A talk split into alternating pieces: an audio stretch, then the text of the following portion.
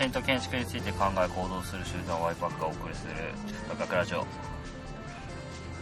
こいいなでしょボリューム19ボリューム19それだけ言うとかっこいいんだよねえいいですいいですえっ、ーとですねただいまえっ、ーと今日は5月4日5月4日ゴールデンウィークですおめでとう一緒ございます。おめでとうございます。えっ、とですねえっ、と今いるのは小泉洋一と、え石塚ー、で石塚です。村上です。堀田です。えっとワイパッカーじゃないんですけどそこは そこは日大の島屋です。です。えっ、と5人で5人でというかあとえっ、とプラス5人。でえっ、とえっ、と今回は、えー気仙沼と陸前高田とそれから石巻を、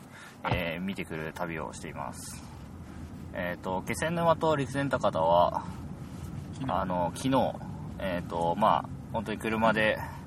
見てくるだけだったんですけれども、まあ、石巻で今日一応ボランティアという形でえっ、とお寺の泥かき。をこうお手伝いさせてもらいました。でまあえっ、と石塚小泉堀田はえっ、と2回目？そうね前2回目の訪問。そう加瀬君を含めてまあ一応2回目の訪問で石巻は特に2回目来たと。で気仙沼と陸前高田は前回見てこれなかったので、えー、と初めて見てきました。でまあやっぱりこう前回は来たけど特にアウトプットするものは報告会ぐらいしかなかったんであとブログか。まあ久しぶりにバイパックラジオを撮ろうかなっていう感じです。現在は帰りのえっ、と仙台に向かって。仙台に向かっている途中石巻から仙台に向かっている途中の45号線車中松島だね。松島ちょうど松島あたりです。もうちょい行くと松島のお台丼のとこそうですね。でまあ松島は前回見た限りだと、まあ、被害はそんなにはなくて、まあ海沿いの、えー、と旅館とかお土産屋さんとかあの食べ物屋さんは、まあ、ひ被災はしてるけれどもその建物は壊れてないみたいな。もう営業再開しだした災害してるところもまああるかな。このホテルとかも結構やってる感じするし。なんつったっけ？水族館もうねできてるでしマリンピア。マリンピアって水族館があるんですけどそれはラジオによると3000人1日来場者があったっていうことです。でまあでもまあそう今回の津波は本当に街によって被災状況が全然違って見れば見るほどなんていうのかな何をしていいのかっていうのもその街によって違うっていうのが正直な感想です。じゃあまあそうだな。まあ初めてあの見てみた村上と志村さんにょっとした感想を。ょじゃあ村あ上僕からですか？声えっと村上です。全然聞こえ聞こえそういつもの通り声張って。そうですね。えっと、まあ、僕も今日初めて被災地に来て気仙沼と陸前高田を見てきたんですけれども、まあ、あと石巻かを見たんですがまあ感想という、まあ、まずそのすごいありきたりな感想だと思うんだけれども、えー。そうだな。まあやっぱり津波に対してその建物の被害っていうのは本当無力だなと。建物建築っていうのは本当無力だなっていうのを感じました。でまあちょっと、まあ、僕自身は構造の勉強したりとかするので、まあ、建物の壊れ方とかよく見てたんですけどもまあその地震そのものの被害はそこまでその、まあ、まあ津波でもほとんど壊れちゃった建物はまあ後から見たらわからないけれどもその例えば RC の建物の、まあ、ひび割れだとかそういうの、まあ、細かく見てたけどもそんなに顕著には見られませんでした。やっぱそれってやっぱ地震に対してのその耐震技術がかなりその阪神以降改善された部分が多いのかなというふうな感じたんだけど、まあ、そのそれよりもやっぱりその津波の被害っていうのは非常に大きくてうーんまあそれを踏まえて構造構造化としてなんか何ができるのかなっていうのを今ぼやぼやと考えてる ところですね。はい以上です。はい吉村さん。えーっと私は普段建築士と建築論の研究室にいてまあ基本的に本を読むことが多いんですけど、まあ、今回見てみてあのまあ陸前高田とか、まあ、メディアで報道されてる映像とか、あとねまあ、あとはネットで落ちてるうん。画像とかを見た感じではなんかまだその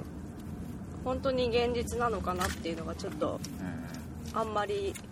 その実感を持ってなくてでやっぱり陸前高田に実際行ってみて本当に自分の体のスケールでは到底抑えることができないものが津波が来たんだなっていうのをすごい実感して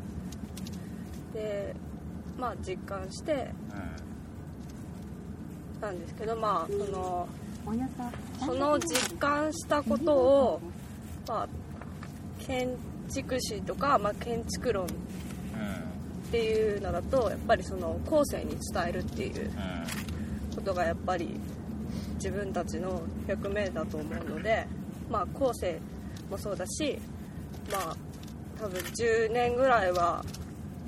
何かしらの形で伝え続けるというかなんかそういう役目が自分にはできるんじゃないかなっていう気がしましたまあ確かに被害が大きくて無力さっていうのは感じたんですけどでもその今無力であっても後につながるようなことができればやっぱり力には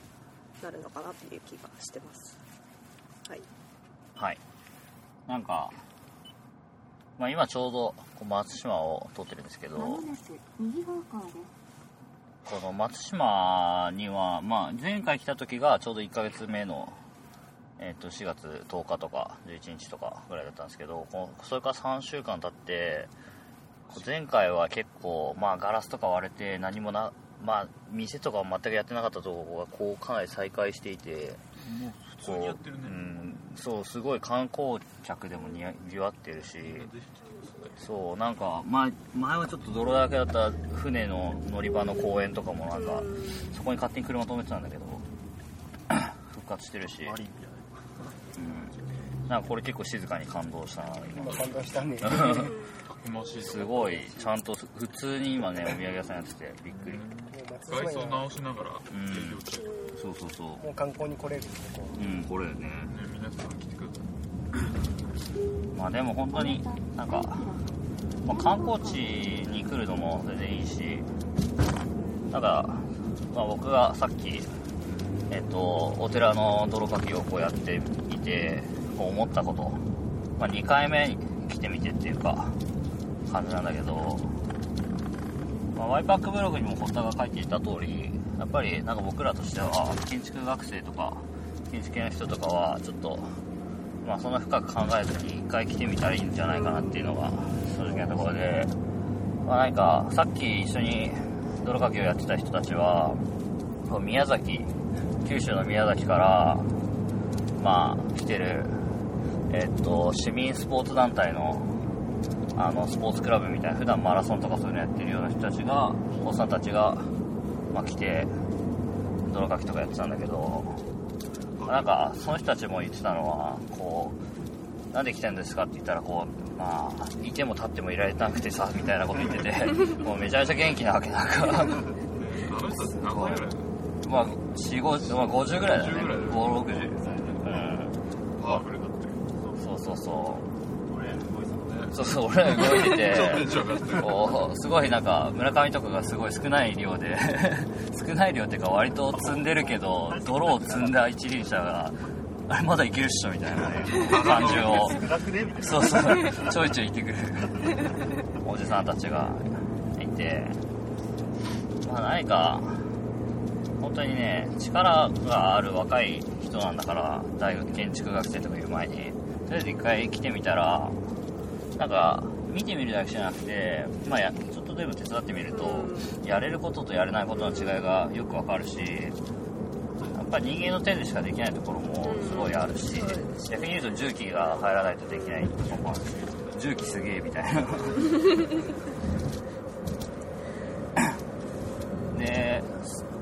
は前回来たからっていうのもあるんだけど前回来た時に、まあ、石巻の門脇町という場所に今日行ったお寺西光寺というところがあったんだけどまあその本当に西光寺を残してもう全部津波でやられたり特に門脇小学校なんていうのは火事にもこう飲まれて3日3晩燃え続けたみたいなこと言われてるんだけどその門脇っていうエリアはまあ全然手つけれないっていうかボランティアの入れるところじゃないんだなって前回来た時はすごい思ったんだけど、まあ、3週間経ってみてまあお寺も残ってるしお寺のね副住職の若いお坊さんも あのー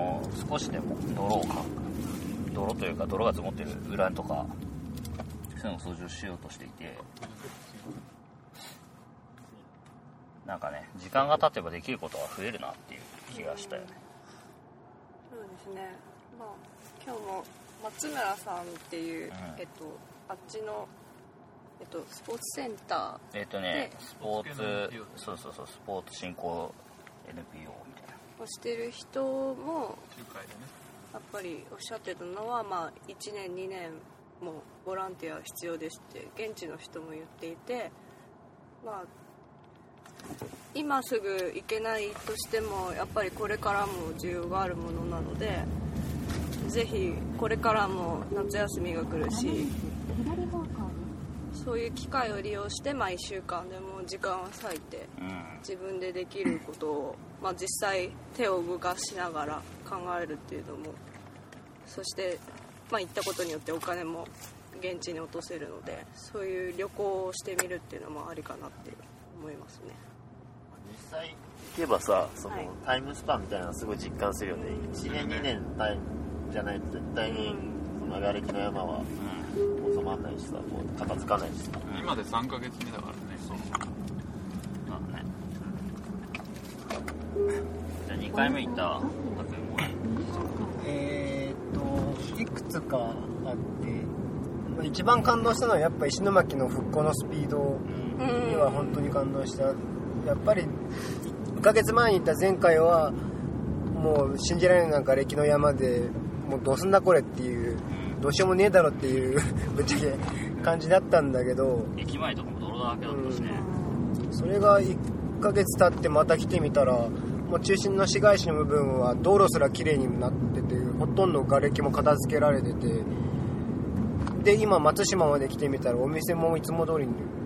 この間まで一回ドロドロでいろんなものが積み重なって具体的にも大丈夫なのかなとは心配してた建物が普通に綺麗なお店で再開してたりとかしてて。で今回行ったお寺もなんかある程度瓦礫がその前回見たとこってわけでもないけど一番石巻の海岸近くのひどいエリアで前回はぐちゃぐちゃの残酷な風景っていうのがある程度道とかが通されて片付ける体制が整い出してるような雰囲気に変わっててそれだけあってで拠点となりそうなお寺っていう地域の文化の場所がの生き残って元気な住職さんがいるから、なん結構もう石巻はこれからもう何もなくなっちゃったけど何かこれから復興させていく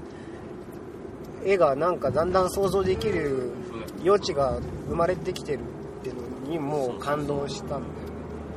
まあ門脇も瓦礫の山なんだけどよく見るとその前は家がそのまま崩れてるだけとかだったのが、今回はもう解体されて要するに、なんていうのかな。一回な一回のところが何回も重機が入ってるっていう感じなので検索も終わってるし。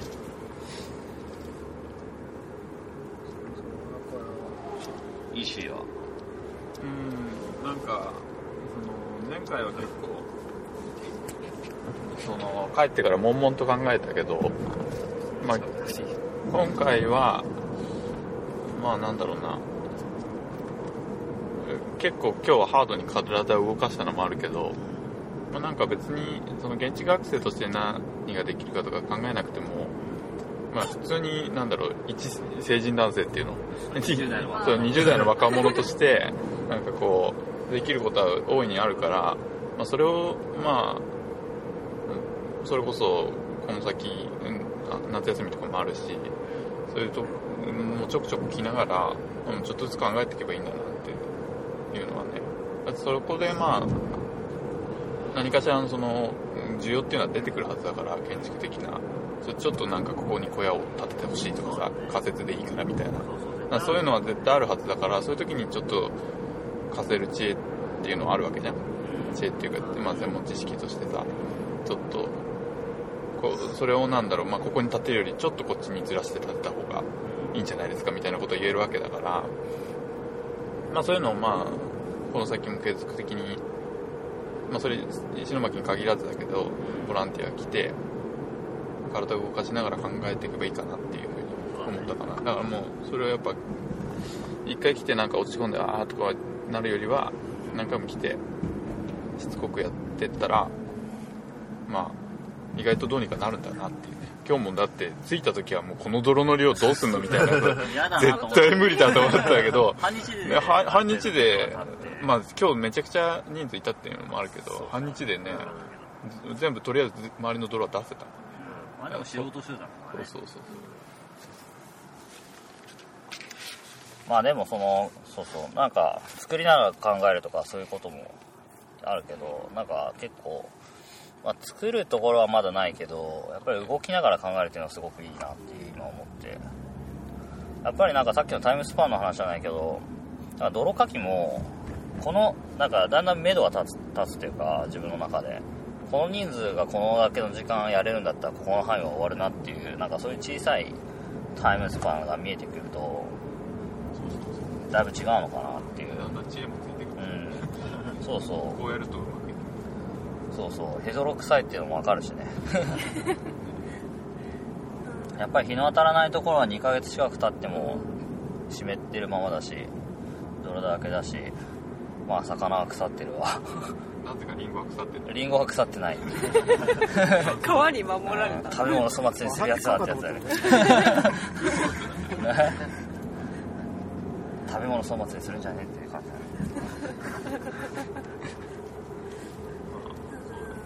すごい圧倒的に来て得られる情報量っていうのは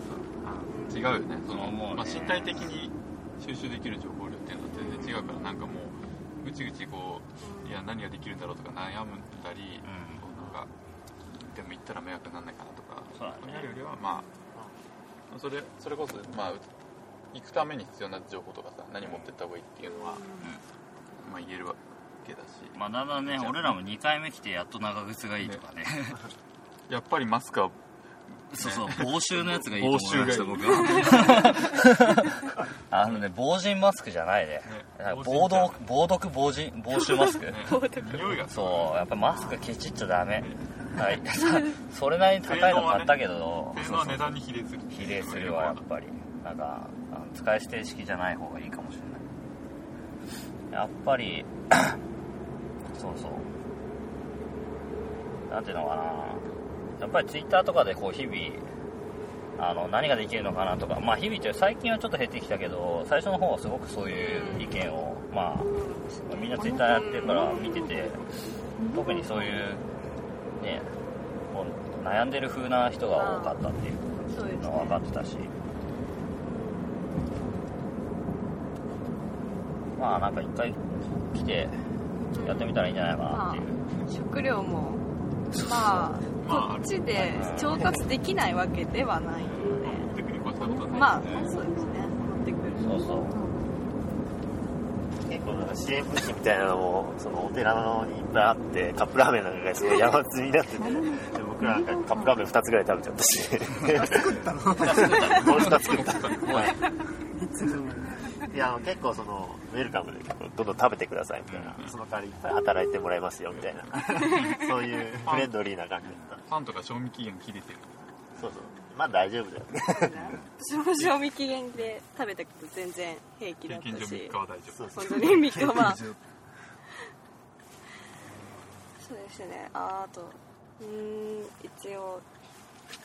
えっと私は女の子でまあ男性に比べたら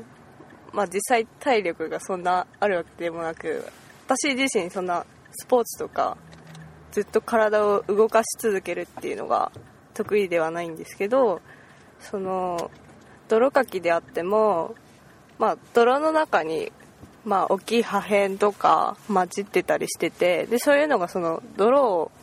入れる際に邪魔になったりするのでなんかそういうまあ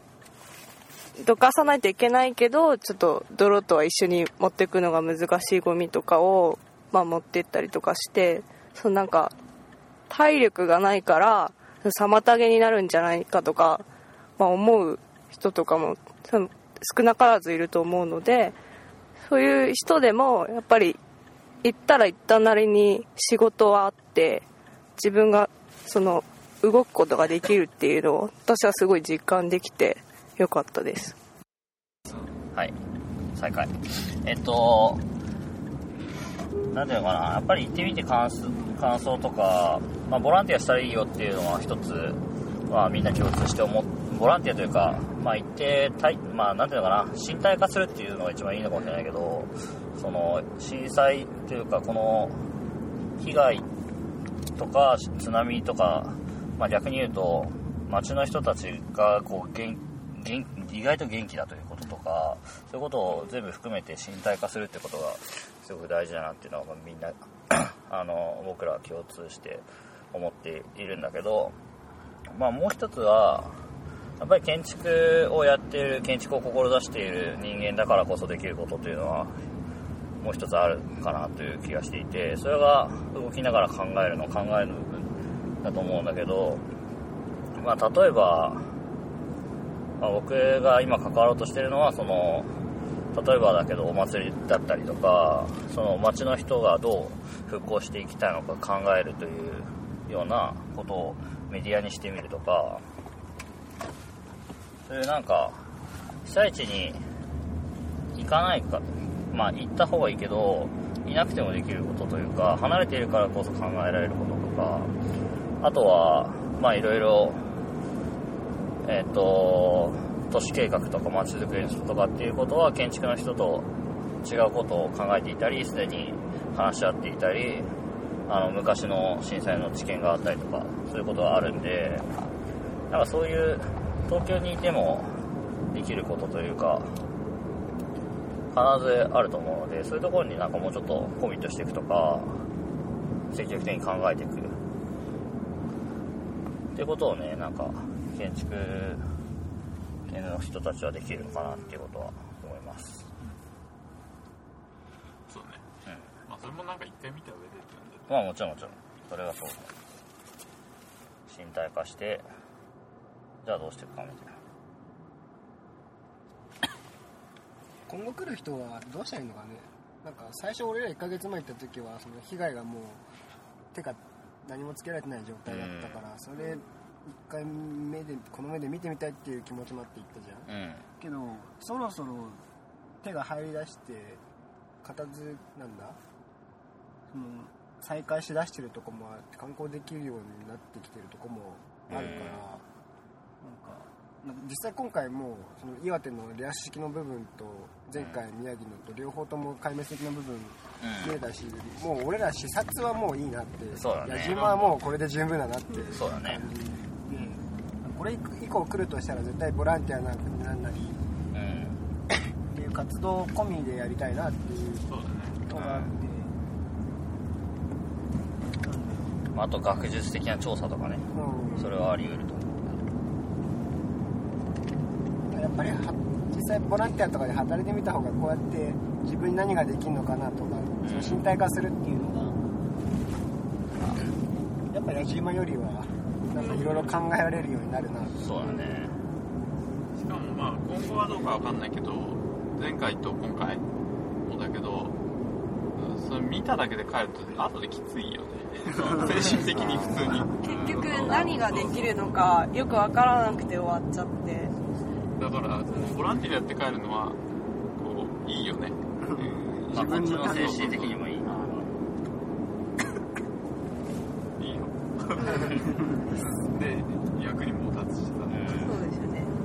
まあ、あと、うん、ああと僕らはしその見れてなかったり知らなかったりするのはあの、まあ、被災地の街中の様子っていうだけじゃなくて避難所とか仮設住宅に入居している人とかっていうことはやっぱり、まあ、ちょっとタッチしづらい部分でもそもそもあるんだけど、まあ、ちょっとそこの実態はまだまだわからないかなっていう。あのただ行くだけにしては。やっぱり避難所生活その前回もちょこっと見石巻で、まあ、小規模の避難所を見ることはできたんだけどそこの、ね、ニーズがどういうふうにあるのかというのは拾い上げる別の職能が必要な気はするなっていう。建築系じゃないのかもしれないけど。もうちょっと今あのなんだっけ？仮設住宅の入居が始まってるって言ってたけど、まあ、今後ままだ100何個で、うん需要は3000 3000個って言ってるね、うん。石巻だけで。あそれ仮設住宅が建ってくるとまたそこにそれこそあの萌えとかが提案してたような仮設の提案。うんあれ後付けでもできるやつじゃん、うんああいうような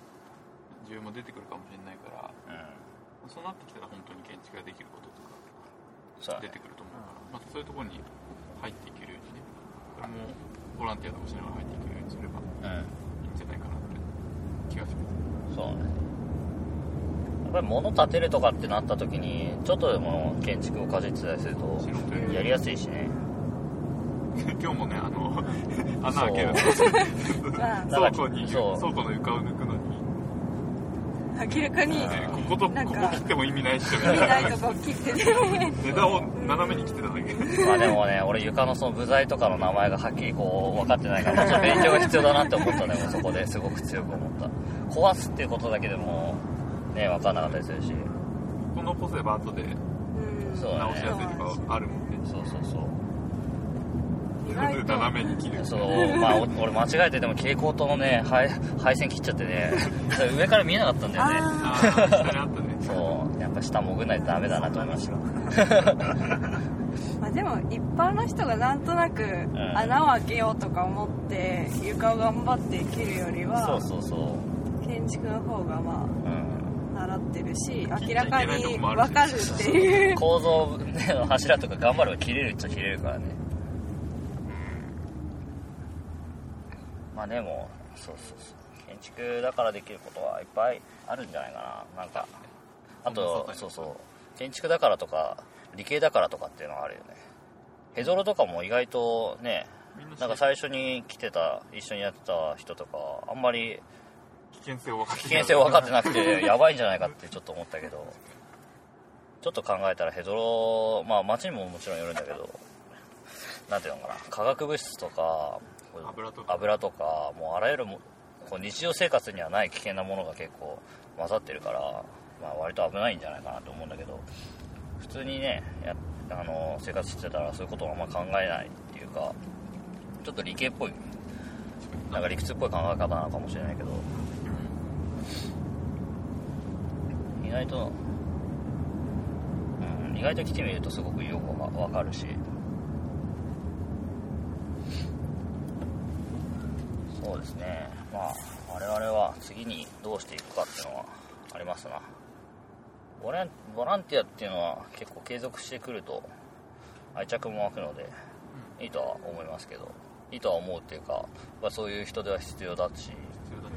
ニーズはどんどん変わるし明日は明日でねうん。なんかスポーツチビックスポーツイベントみたいそうそうそう子供の日だから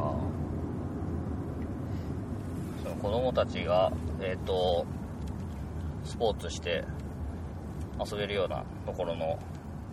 手伝いというかまあ瓦礫ばっかりなんだけどもまあ子供たちが瓦礫登っちゃったりするんでそういうところに、まあ、気をつけたりとか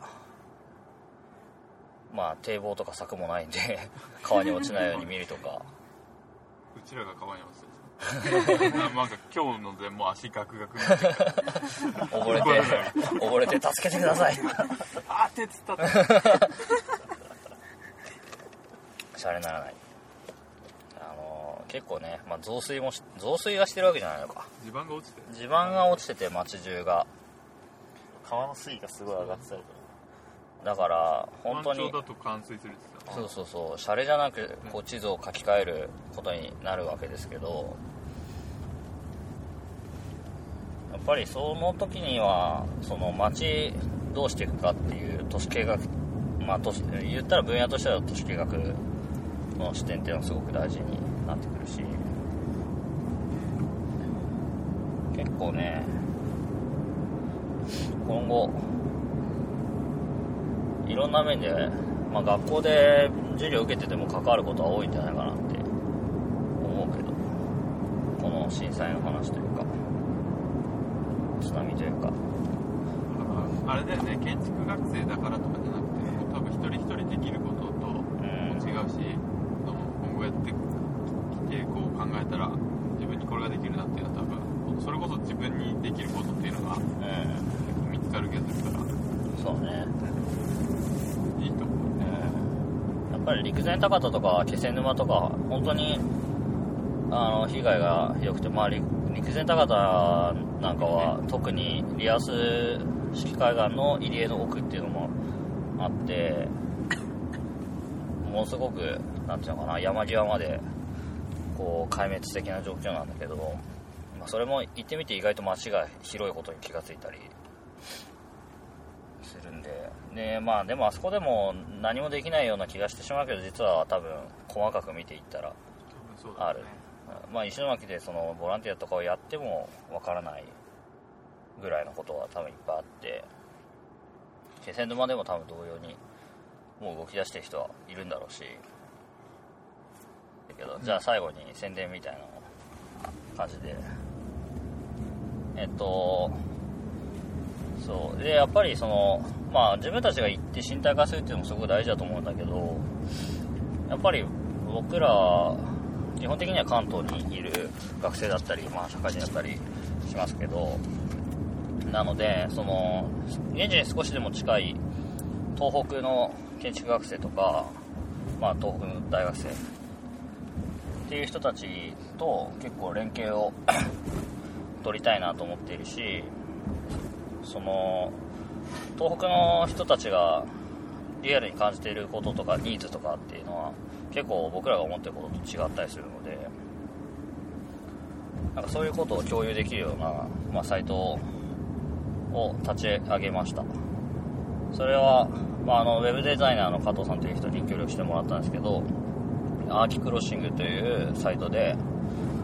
そのメンバー登録してもらうとそのまあ、昔でいう掲示板のような使い方だったり、例えば Yahoo 知恵袋のような使い方だったり、まあ、質問を書き込んで答えをもらうとか、ある、例えば、えー、石巻でボランティアしたいんですっていうことに対して、じゃあこの人紹介できますよって言ったりとか、あとは、例えば南三陸で建物、仮設の建物でも建てます、メンバー募集ってなった時に、あの答えることあの応募することできたりとか。あとまあちょっと東京で何ができるかっていう議論を深めたりとかっていう風な使い方ができるサイトになってます、まあ、それをぜひ これから活用できるように、まあ、東北の人にぜひ使ってもらいたいし多くメンバー登録してもらもらいたいんですけど、まあ、そういうアーキクロッシングというサイトを、えー作りました。っていう感じです。メールアドレスとかになってメールアドレスは、えー後でブログに書きますそんな感じですかね。はい。はい。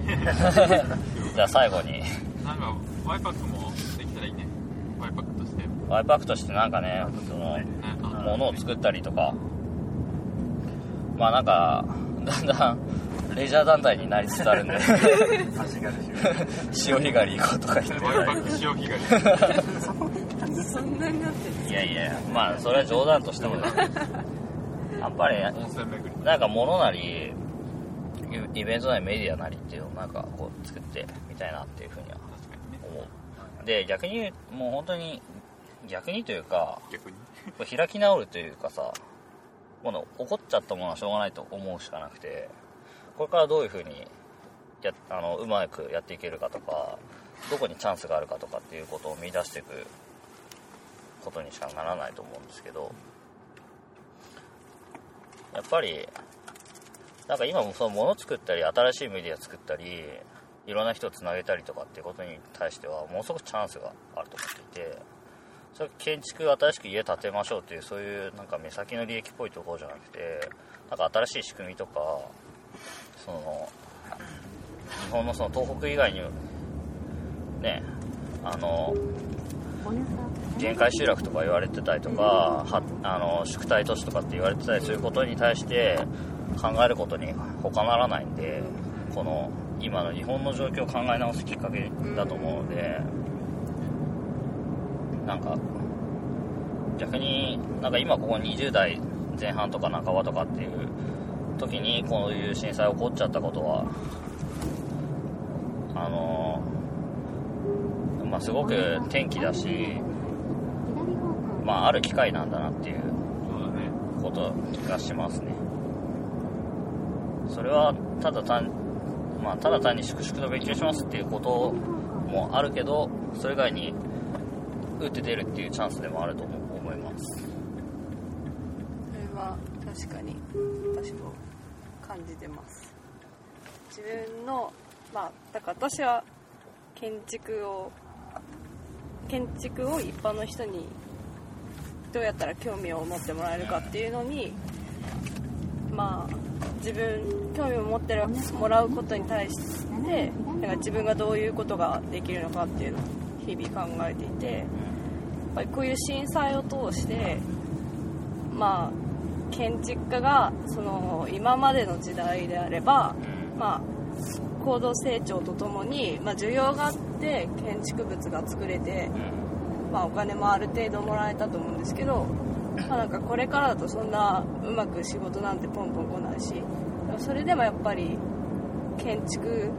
でやれる仕事は実はたくさんあってそれがただその何て言うのかなまあ授業で教えてもらえなかったりとかまあそういうメディアを通して伝わってこないっていうものがあるのでもうこういう機会を、まあ、生かすって言ったらおかしいんですけどねなんかちょっと言い方がわからないけどやっぱりこういうのを転機にして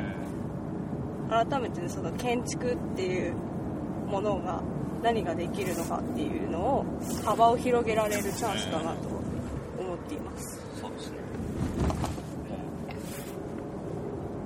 うん、まあまさしく、うん、本当に建築家とか建築ができる幅が広がるとなんかコミュニティについて考えることも実は建築家しかできないのかもしれないし、その引いて考えるとかまとめるとか。なんか、うん、意外と 意外と必要とされているフィールドが広かったりするのでまあとにかく一回行ってみてください。ぜひぜひ。というわけで今回の「ワイパックラジオボリューム19か20かそこら辺は。最近久しぶりすぎてね分かんない20かなあのさっきからガッタンガッタン言ってるのはですね道が地震の影響でめちゃくちゃガタガタにこう切れてて危ないんですけど。まあそういうわけでワイパックは今後も今後もというかあのここからまた再び活動を移して、まあ、議論、まあ、議論していく集団というよりかはやっぱり行動していく集団にしたいなと思って最初のあれを怒鳴りを変いてるんですけど。そういう感じです。ではではどうもお付き合いいただきありがとうございました。ありがとうございます。それではさよなら。